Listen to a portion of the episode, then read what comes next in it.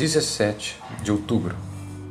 Como torrentes de águas, cada um servirá de esconderijo contra o vento, de refúgio contra a tempestade, de torrentes de águas em lugares secos e de sombra de grande rocha em terra sedenta. Isaías 32:2.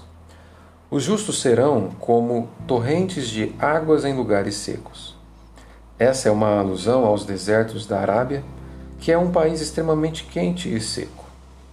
É possível viajar ali muitos dias e não ver qualquer sinal de rio, riacho ou nascente. Nada além de um deserto seco e ressequido, de modo que os viajantes estão prontos para serem consumidos pela sede, como os filhos de Israel quando estavam naquele deserto, ao estarem fracos por não haver água. Ora, quando um homem encontra Jesus Cristo, ele é como alguém que tem viajado naqueles desertos até estar quase consumido pela sede e que finalmente encontra uma torrente de água fresca e límpida.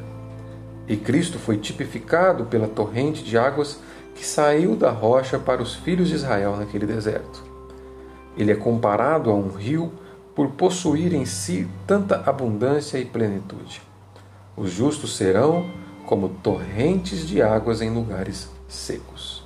Devocionais de Jonathan Edwards.